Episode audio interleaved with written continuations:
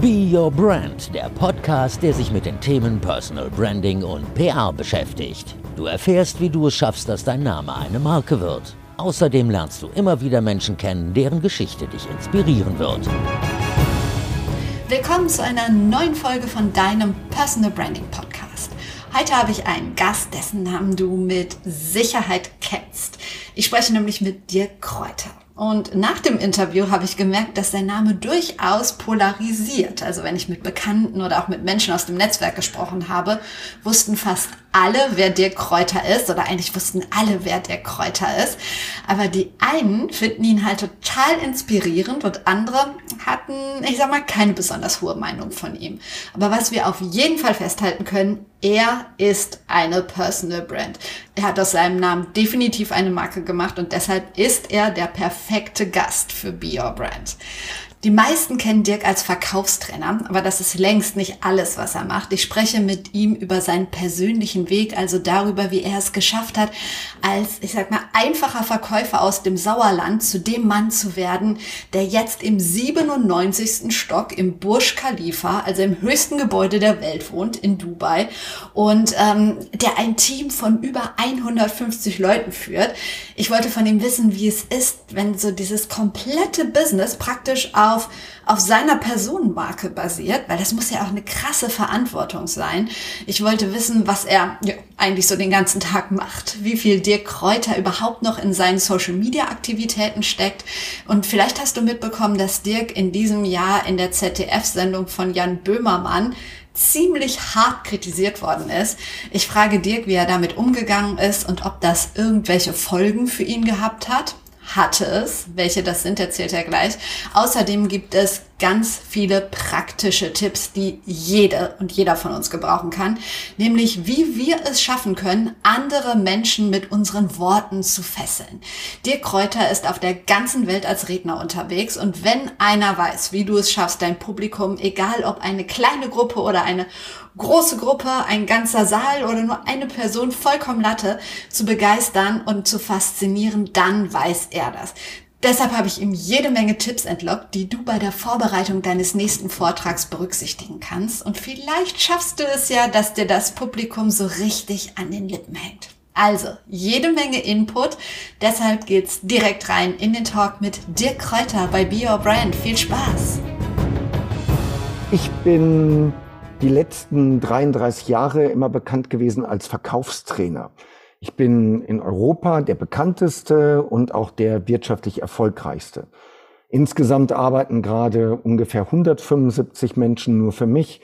Ich habe insgesamt neun Firmen und Firmenbeteiligungen, lebe seit 2018 äh, sehr glücklich in Dubai und habe aber ziemlich genau die Hälfte meiner ganzen Seminare und Veranstaltungen in Deutschland und in den Emiraten. Ähm, aber die Zielgruppe sind zumindest aktuell immer deutschsprachige Selbstständige und Unternehmer. Das ist es so im Schwerpunkt. Ich habe einen Haufen Bücher geschrieben. Es gibt äh, über 1000 Podcast-Folgen, über 1000 YouTube-Videos, die man sich angucken kann. Ja, also wer sich für das Thema Verkauf und Neukundengewinnung und solche Dinge interessiert, der kommt an mir nicht vorbei.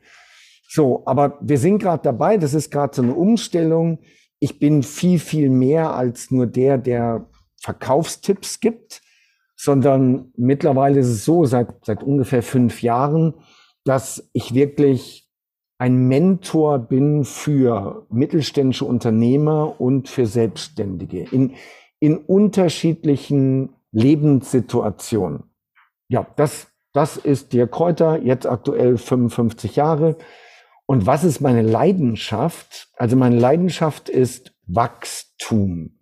Mich interessiert wirklich persönliches Wachstum, wirtschaftliches Wachstum und finanzielles Wachstum. Das ist auch die richtige Reihenfolge. Das ist meine Leidenschaft ähm, beruflich, wobei ich beruflich und privat da gar nicht groß unterscheide.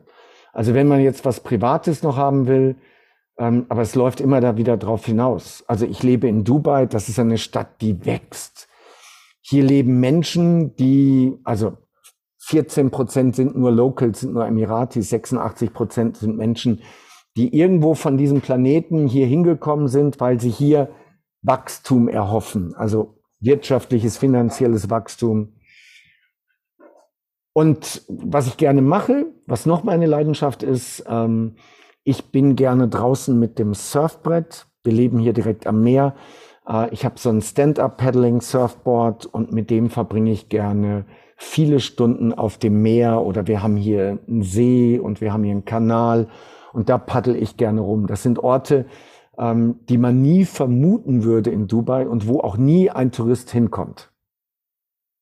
Also Wachstum, wirtschaftlicher Wachstum, vollkommen klar. Aber wie wächst ein Dirk Kräuter noch persönlich oder gibt es gar nicht mehr? Oh, natürlich. Aber das hört doch nie auf. Das hört nie auf. Wenn du, wenn du einen ungebildeten Menschen fragst, der nachmittags um vier irgendwie dieses äh, billige Fernsehprogramm schaut, ja, wenn du den fragst, was weißt du, dann sagt er, boah, ich weiß so viel. Wenn du jetzt einen wirklich weisen älteren Menschen fragst, was weißt du, dann sagt der, das, was ich weiß, ist ein Tropfen im Ozean. Also mein Gefühl ist, je älter ich werde, desto mehr weiß ich, dass es da draußen noch so viele geile Sachen gibt, von denen ich keine Ahnung habe. Und ich habe ich hab in den 90ern ein, ein spannendes Vorbild gehabt, den Amerikaner Tom Peters. Das war der erste wirkliche Business Speaker, der dieses, der diesen Beruf überhaupt geprägt hat. Und der hat mal gesagt, auf meinem Grabstein soll stehen, er war neugierig bis zum Schluss.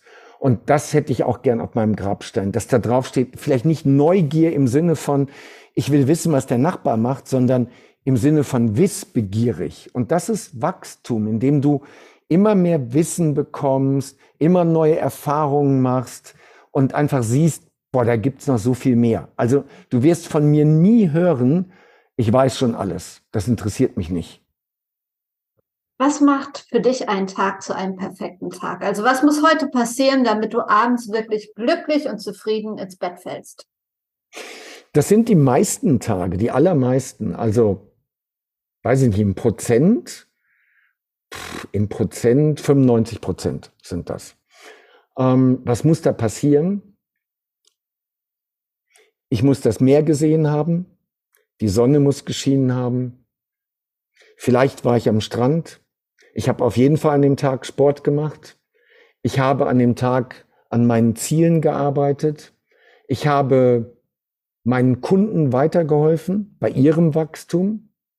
Und ich hatte eine gute Zeit mit meiner Frau, vielleicht Kontakt mit meinen Kindern. Äh, die leben nicht bei mir, die leben in Deutschland. Und ähm, ich habe eine gute Zeit mit meinen Mitarbeitern gehabt. Das wäre ein ziemlich perfekter Tag. Hauptthema von Be Your Brand ist Personal Branding. Da gibt es so viele äh, ja, Definitionen von und keines richtig greifbar. Wie definierst du Personal Branding? Was bedeutet das für dich? Das bedeutet, dass du eine Personenmarke bist, die für etwas steht und gegen etwas steht.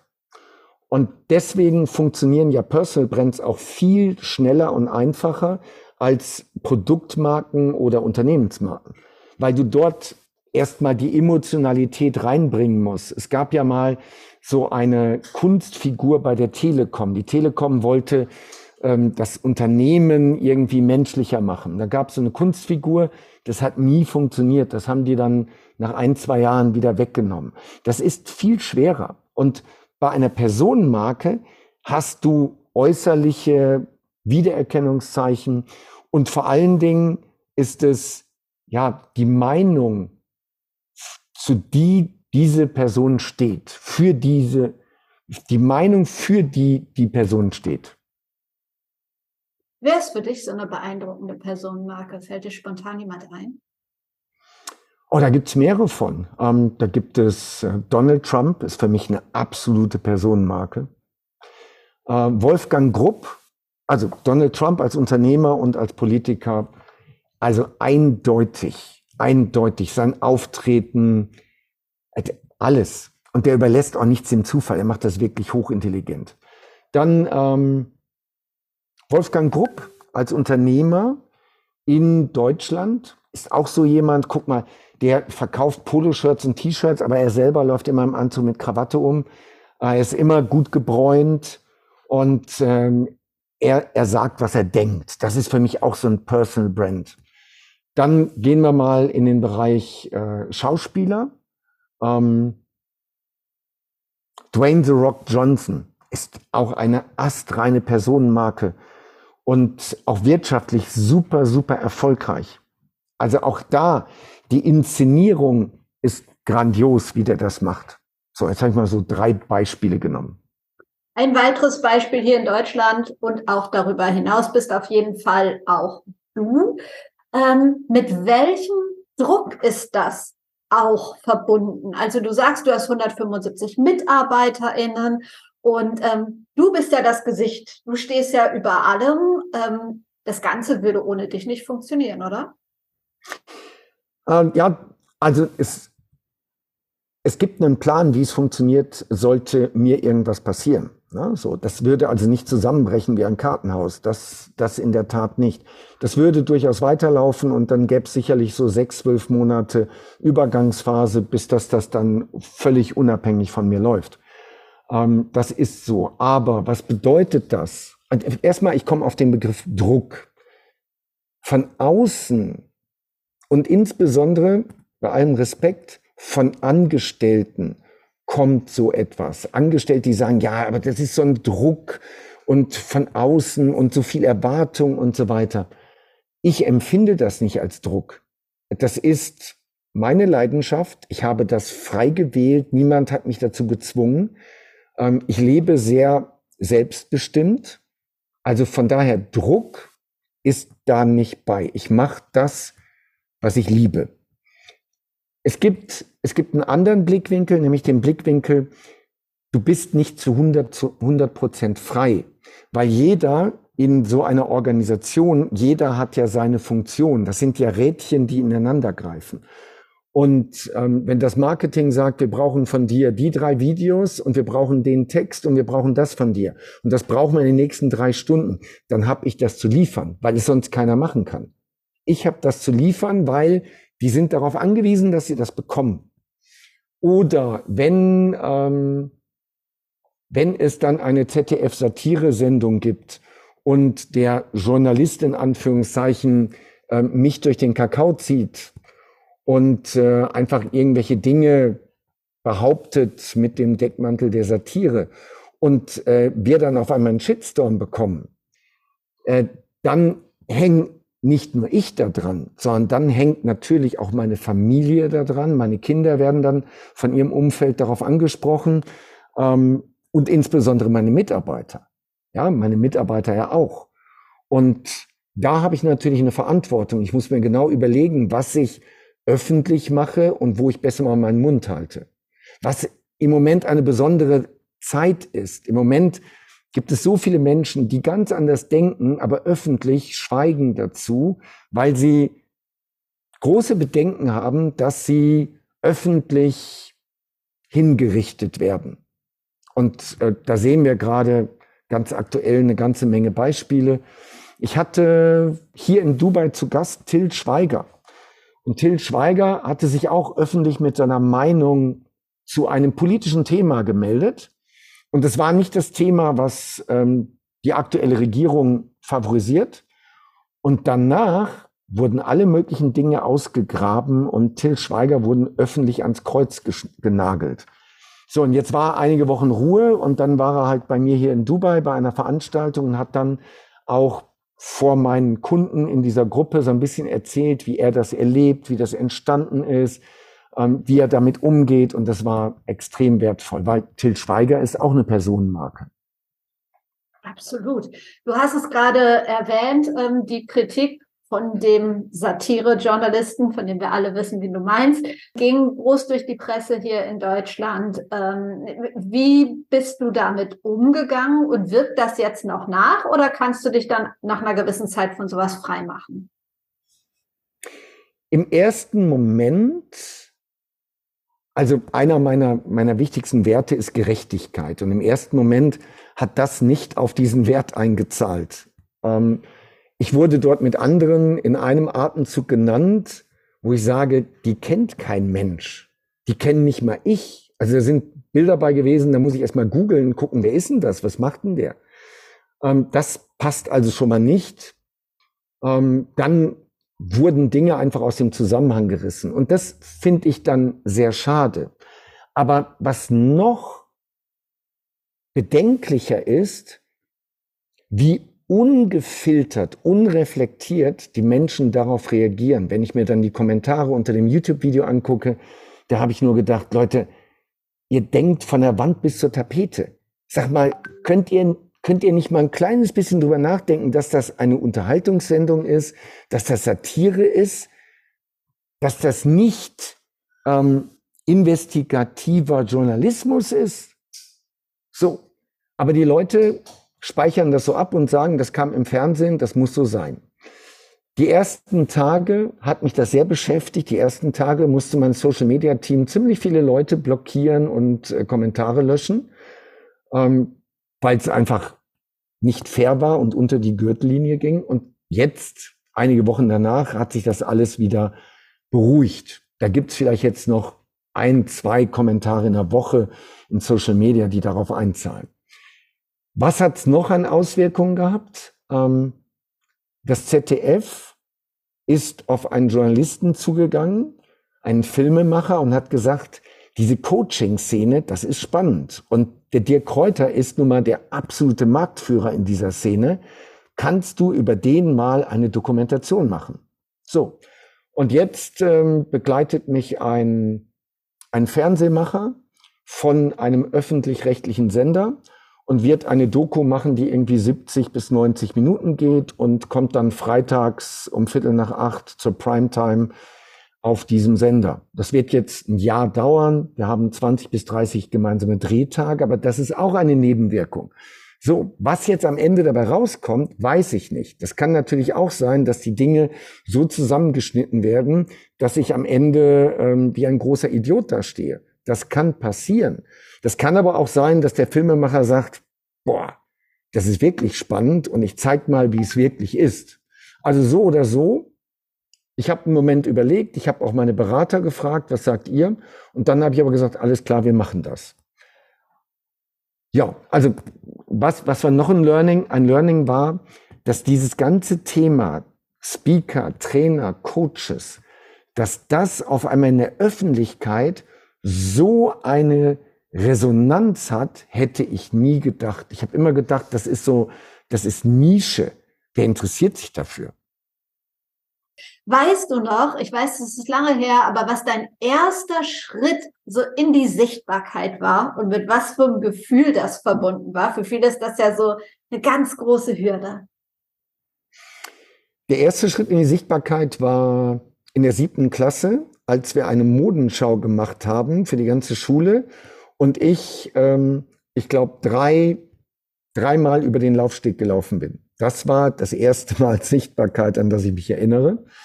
Ähm, über berufliche Sichtbarkeit, es war schon immer mein, mein Wunsch, mal auf einer großen Bühne zu stehen und vor einem großen Publikum zu reden. Da habe ich gedacht, das ist doch unglaublich. Ähm, die Menschen hören dir zu. Eine Stunde lang hören die dir zu und wenn es gut war, stehen die sogar auf und beklatschen dich. Mega. Das habe ich das erste Mal gehabt dann 2005. Das war in München, die Muffat-Halle im Rahmen eines Multispeaker-Events. Das hieß damals Sales Masters. Und dort waren 500 Teilnehmer und das war mein, mein erster großer Bühnenauftritt. So. Ähm, und richtig los, ich habe dann auch davor schon ein Buch geschrieben, 1999 habe ich mein erstes Buch geschrieben. Und richtig los ging es dann 2016 mit den ganzen Social-Media-Kanälen, mit den großen Vertriebsoffensiven. 2018 die Weltmeisteroffensive mit 7.500 Teilnehmern. Äh, und das war dann nochmal was anderes, weil 7.500 Menschen setzen sich ins Auto, fahren nach Dortmund in die Westfalenhalle und bei schönstem Sommerwetter verbringen sie zwei Tage mit mir in der Halle. Das war, das war das absolute Highlight, was Sichtbarkeit anging. Ja, und dann Social Media natürlich, ne? Die ganzen YouTube-Videos und, und, und. Wie viel Dirk Kräuter steckt noch in deinen Social Media Kanälen? Also du hast unfassbar viele Kanäle, unfassbar viele FollowerInnen. Ähm, das kannst du ja nicht alles selber machen. Ja, aber der Content kommt von mir. Also das ist schon 100 Prozent. Das ist schon, wenn du, wenn du meine Freunde fragen würdest, ähm, hey, guckst du die Videos, hörst du die Podcasts, wie viel davon ist jetzt wirklich Dirk in Wahrheit und wie viel davon spielt der vielleicht eine Rolle? dann werden die sagen, das ist der zu 100 Prozent, da ist nix Rolle. Was der da sagt, das ist der. Und so ist der auch, wenn wir abends essen gehen oder wenn wir wandern gehen. Ähm, aber wie viel davon mache ich selber? Ich produziere das alles selbst. Aber es ist schon so, dass ich ein Team habe, die mir Ideen zu liefern. Gerade bei YouTube-Videos, die sagen, Dirk, das Thema ist gerade heiß, hier ChatGPT, kannst du mal dazu was machen? Und dann ist es wirklich so, ähm, die machen mir drei Vorschläge, zwei davon passen irgendwie nicht, aber einer davon ist cool und dann mache ich es auch nicht genauso, wie sie skripten, sondern ich habe dann so meinen eigenen Blick auf die Situation, aber arbeite das dann ab und die schneiden das dann und die laden das hoch und die zweitverwerten das dann mit Reels und TikToks und so weiter. Also im Hintergrund gibt es aktuell 13 festangestellte Mitarbeiter im Social Media Team, die nur den organischen Teil machen. Und dann gibt es noch ungefähr 25 Mitarbeiter, die machen den bezahlten Teil. Weil es ja auch eine große Kunst ist, diese Menschen zu finden, die dich so authentisch vertreten können und darstellen können, dass sogar deine Freunde es abnehmen würden. Mhm. Also, ähm, du hast gesagt, ja, auf einer Bühne stehen, also gerade in einem Teil deiner Antwort in der Frage davor. Es war dein Wunsch, auf der Bühne zu stehen, beklatscht zu werden, äh, dass du das dann 2005 in München auch erlebt hast. Das wünschen sich ja einige. Allerdings so ein Bühnenauftritt, den machst du ja auch nicht mit links. Also was braucht es, um wirklich ein Publikum zu fesseln, ähm, um auf der Bühne zu überzeugen. Und stopp, eine klitzekleine Unterbrechung.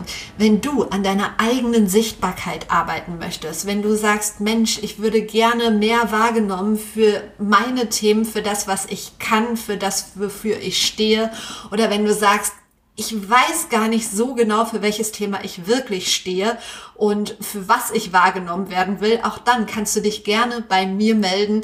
Wir werden ganz intensiv in den Prozess gehen. Wir werden deine Stärken herausarbeiten. Wir werden deine Botschaften herausarbeiten und wir schauen, welcher Kanal sich am besten für dich eignet, um damit sichtbar zu werden, um dich zu zeigen, um sich ein Netzwerk aufzubauen, die richtige Zielgruppe erreichen. Es geht gar nicht darum, sich eine Followerschaft von 100.000 Leuten zuzulegen, sondern wirklich darum, die richtigen Menschen mit deiner Botschaft zu erreichen. Mit welchem Ziel auch immer.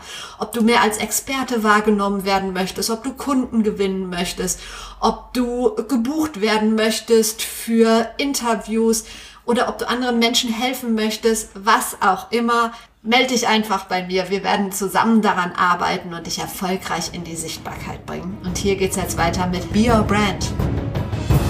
Also, was braucht es, um wirklich ein Publikum zu fesseln, ähm, um auf der Bühne zu überzeugen? Das ist eine sehr schöne Frage. Lass mich einen Moment ausholen. Nehmen wir nochmal Tom Peters, den habe ich Anfang der 90er entdeckt. Und Tom Peters hat damals, also er war damals schon irgendwie, weiß ich nicht, 60 oder so. Und der hat in, in Vermont gelebt, zwei Stunden weg vom nächsten Flughafen, ein großes Haus und ein Gartenhaus. Und in dem Gartenhaus, da hatte seine Frau auch keinen Zutritt. In dem Gartenhaus hat er den ganzen Tag verbracht. Da waren seine ganzen Bücher, da waren die ganzen Magazine, dort hat er Artikel gesammelt, da war er mit seinem Hund und hat Tage dort verbracht und hat dort Content recherchiert und Bücher geschrieben und so. Und ich habe gedacht, boah, das ist geil, das ist genau meins, das ist genau meins. Du bist in deiner Welt mit deinen Gedanken da unterwegs. Auf der anderen Seite, und er, er sieht sehr unscheinbar aus, der ist immer sehr konservativ gekleidet, grauer Anzug, weißes Hemd, langweilige Krawatte. Und dann geht er auf die Bühne und fackelt ein Feuerwerk ab. Und das hat mir sehr imponiert damals. Diese Mischung aus introvertiert, extrovertiert, aus gewissenhaften Arbeiten und Vorbereiten, Bücher schreiben und so weiter. Und dann aber auf der Bühne Menschen begeistern können. Und diese Mischung gibt es nicht so oft. Und hier ist ein großer Denkfehler drin, nämlich viele, die auf die Bühne wollen, haben den Denkfehler, ich muss eine Rampensau sein. Ich muss mega extrovertiert sein. Ich muss mega laut sein. Nein, das funktioniert nicht. Das kann mal funktionieren, aber nicht, darauf kannst du keine Karriere aufbauen. Das funktioniert nicht. Der zweite große Fehler ist dann, dass sie immer ihre Geschichte erzählen. Also es gibt so viele, die auf die Bühne wollen, um sich selbst zu therapieren, habe ich das Gefühl. Ich sitze manchmal im Publikum und denke mir, für wen erzählst du das jetzt gerade? Für mich als deinen Gast im Publikum oder für dich, damit du in deinem Leben besser damit klarkommst? Das ist der zweite Fehler. Ja, du kannst natürlich autobiografische Elemente da einbauen. Du bringst Geschichten und Beispiele von dir. Das macht das Ganze authentischer und natürlicher und angreifbarer. Aber das ist keine Therapiestunde, an denen andere teilhaben dürfen.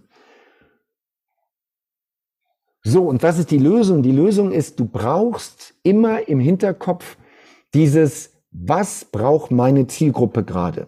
Was braucht dieses Publikum gerade? Also welchen Mehrwert kann ich denen geben? Und da muss was Konkretes bei sein. Das muss so ein bisschen Ratgeberelemente haben. Du musst am Ende irgendwie drei oder fünf konkrete Dinge mitnehmen können aus so einem Vortrag, wo du sagst, die drei oder fünf Sachen, wenn ich die für mich umsetze, dann bin ich erfolgreicher in meinem Leben, was immer das wie immer die Definition ist.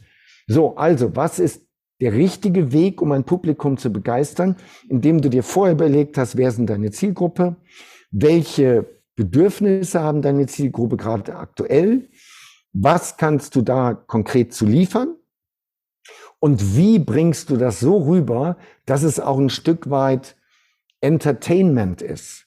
Nichts ist schlimmer als ein normaler Fachvortrag eines Politikers. Das willst du nicht. Also brauchst du einen grandiosen Einstieg, mit dem du eine super Aufmerksamkeit hinkriegst. Dann muss das Ganze sehr anstaulich sein. Du brauchst vielleicht auch einen Medienmix. Du zeigst mal ein Video, du zeigst mal Bilder, du hast mal äh, Bullet Points. Ähm, du bringst vielleicht mal irgendwie Musik damit rein. Du machst irgendein Beispiel mit dem Publikum. Du gehst ins Publikum und führst einen Musterdialog. All solche Elemente, aber es muss abwechslungsreich sein und es muss das Publikum wirklich catchen. Und am Ende hast du auch wieder einen starken Ausstieg.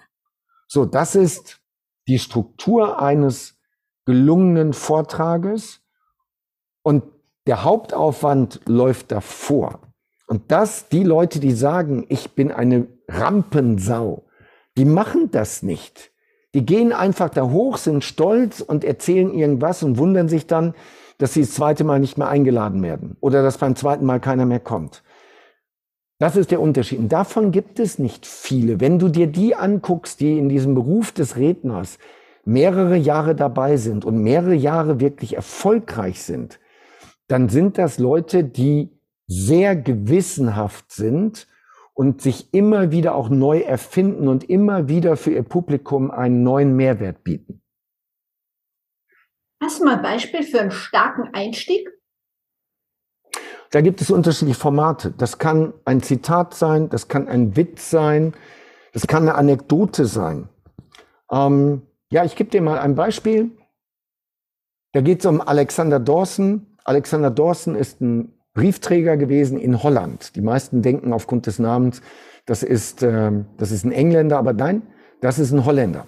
Und dieser Holländer, Briefträger, lebte in der ersten Hälfte des letzten Jahrhunderts.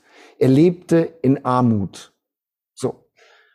Irgendwann, irgendwann, 40er Jahre, kommt ein Päckchen. Und zwar ein großes Ölgemälde mit einem Begleitbrief von seiner Schwester. Mit seiner Schwester hat er sich vor Jahren verkracht.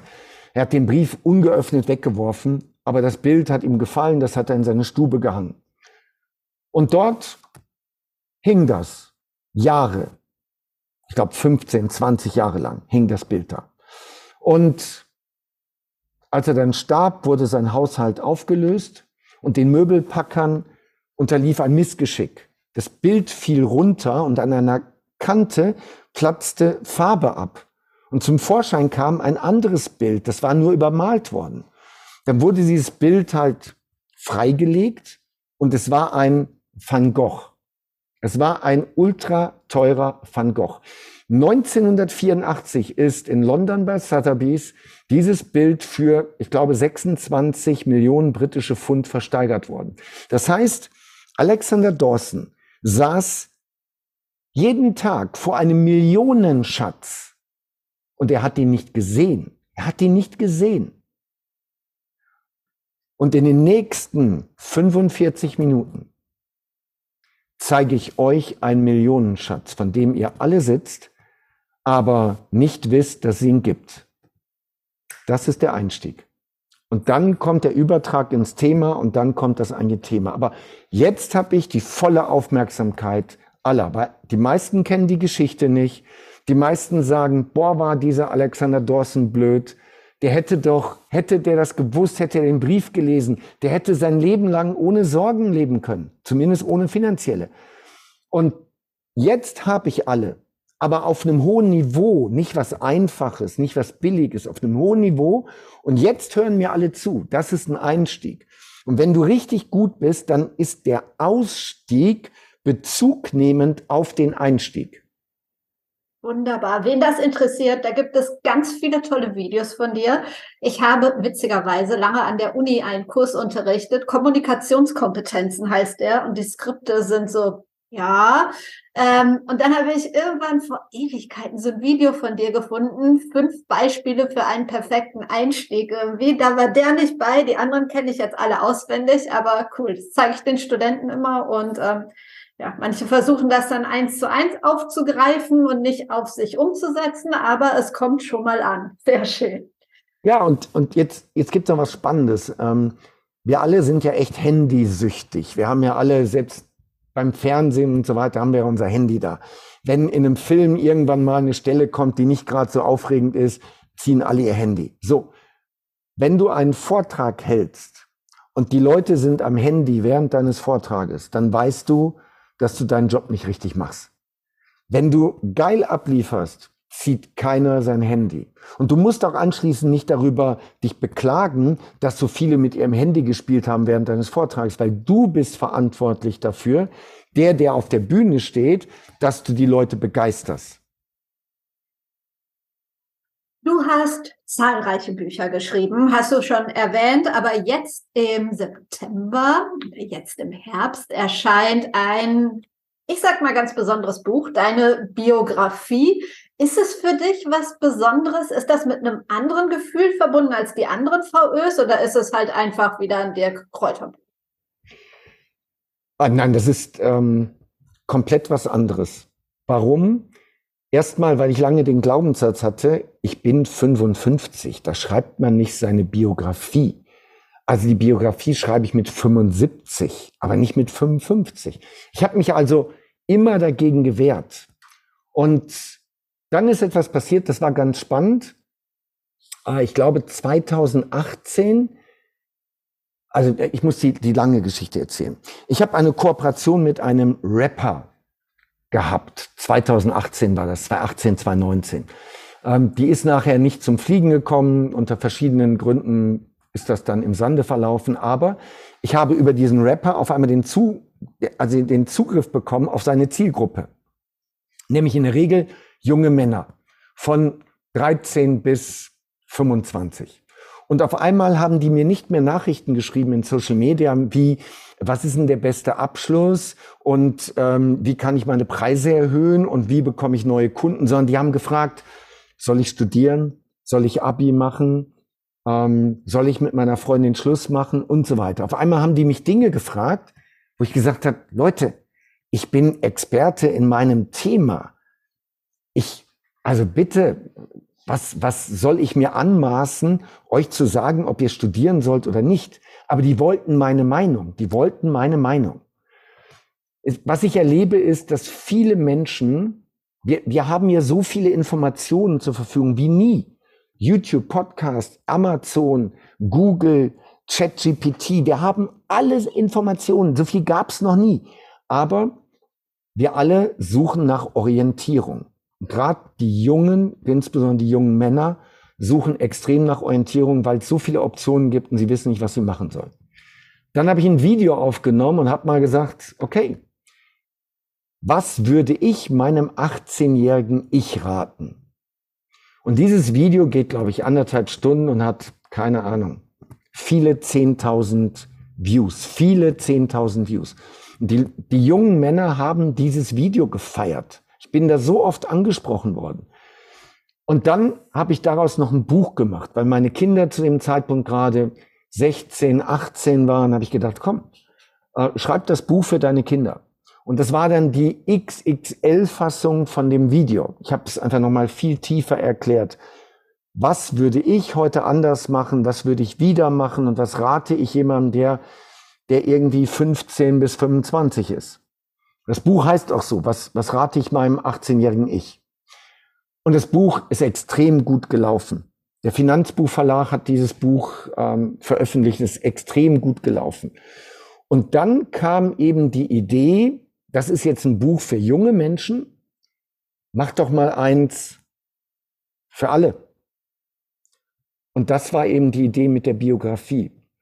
Ähm, normalerweise sage ich, also ich finde mein Leben ziemlich normal. Außenstehende sagen, nee, nee, nee, nee, nee, das ist weit weg von normal. Das ist schon an vielen Stellen sehr extrem.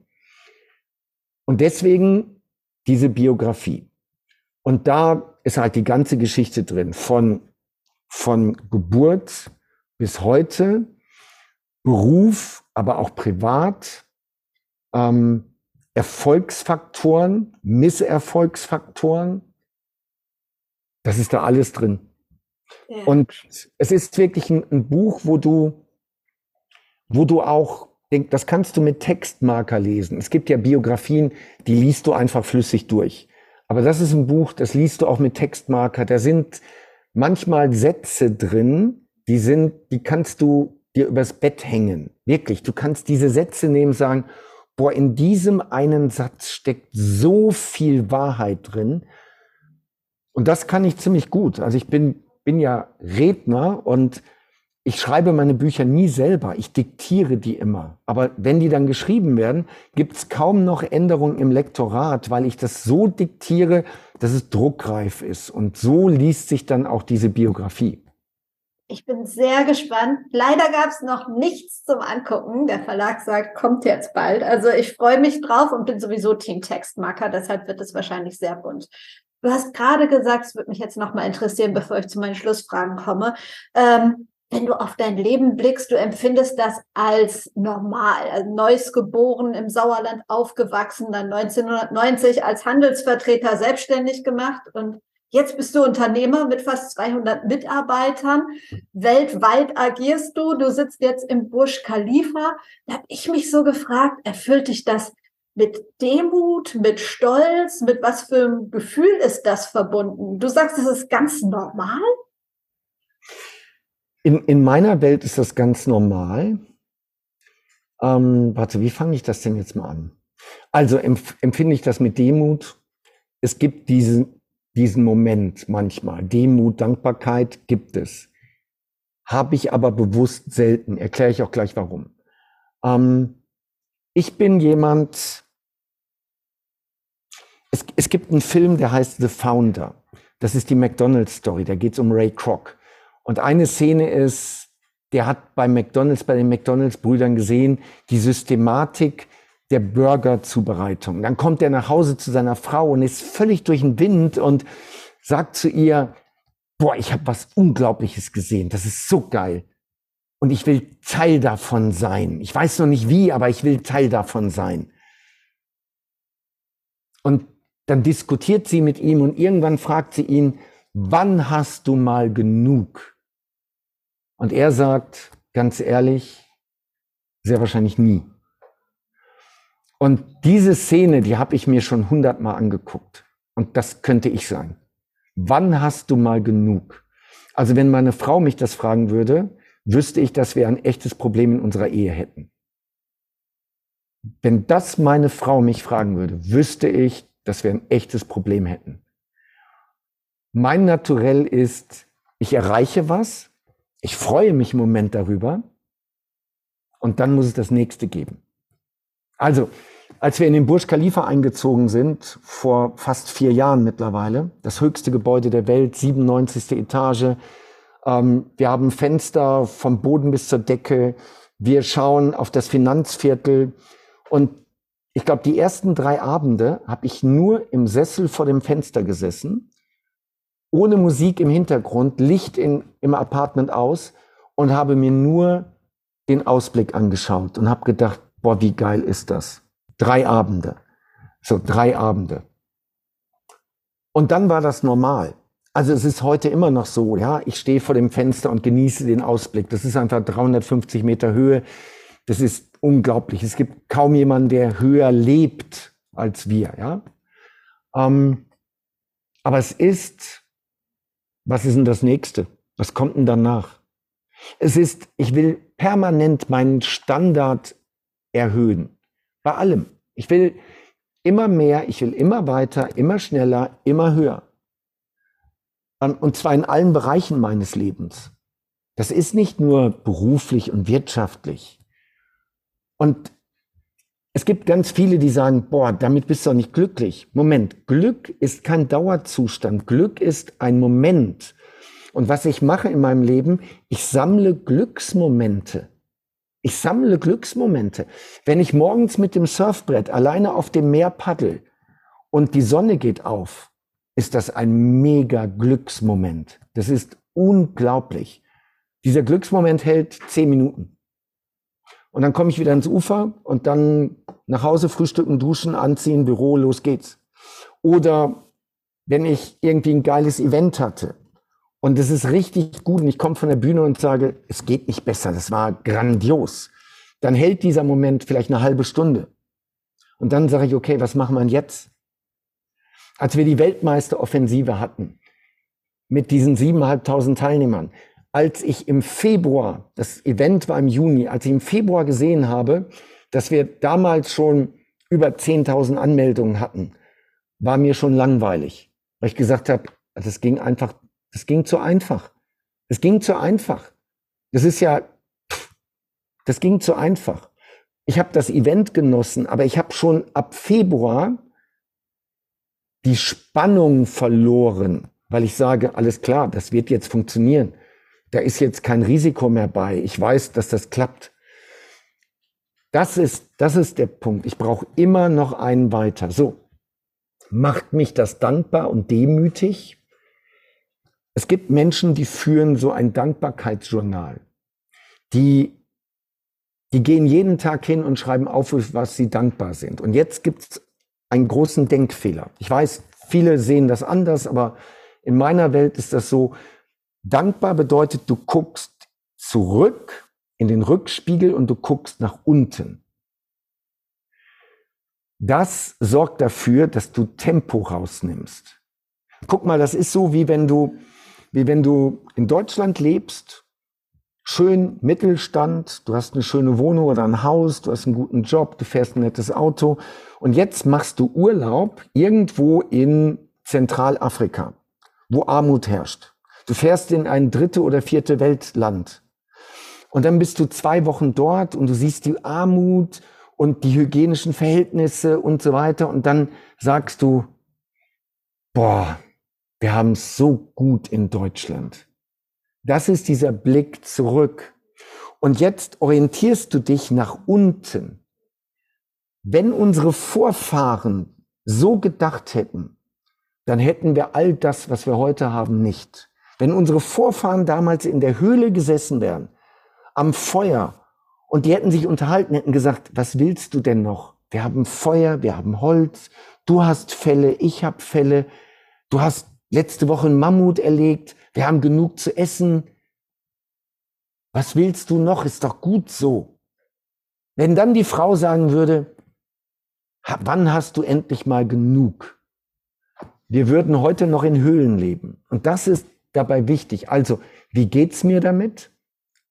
Alles, was ich erreiche, habe ich erreicht, weil ich so gedacht habe, wie ich denke. Und weil ich nicht nur so gedacht habe, sondern weil ich auch so gehandelt habe. Und das ist am Ende das Ergebnis, das Ergebnis meines Mindsets. Und dieses Mindset wächst immer weiter. Und am Ende des Lebens, am Ende des Lebens will ich zwei Sachen haben. Das erste, ich will möglichst viele Glücksmomente gesammelt haben. Das kann ein schöner Abend mit Freunden sein. Das kann ein beruflicher Erfolg sein. Das kann ein Scheck über eine Million sein. Das kann der Sonnenaufgang beim Paddeln auf dem Meer sein. Ich will möglichst viele Glücksmomente gesammelt haben und ich will zurückblicken auf mein Leben und sagen, ich habe das Maximale rausgeholt. Ich, ich habe wirklich mein persönliches Potenzial voll ausgeschöpft. Gibt es in deinem Leben ein ganz persönliches Role Model?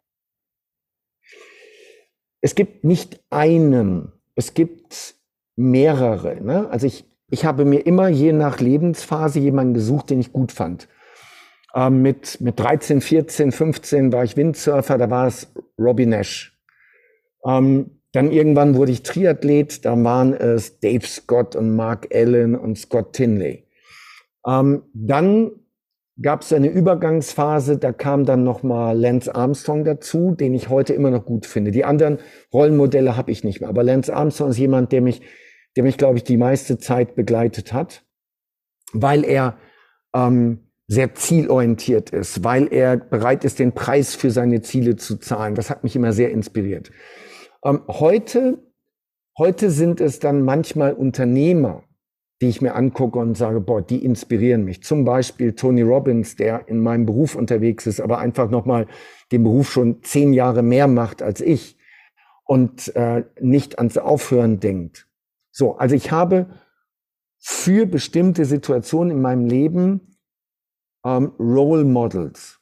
So, ich habe jetzt hier in Dubai hatte ich zum Beispiel äh, Wolfgang Grupp, der hat seinen 80. Geburtstag hier gefeiert.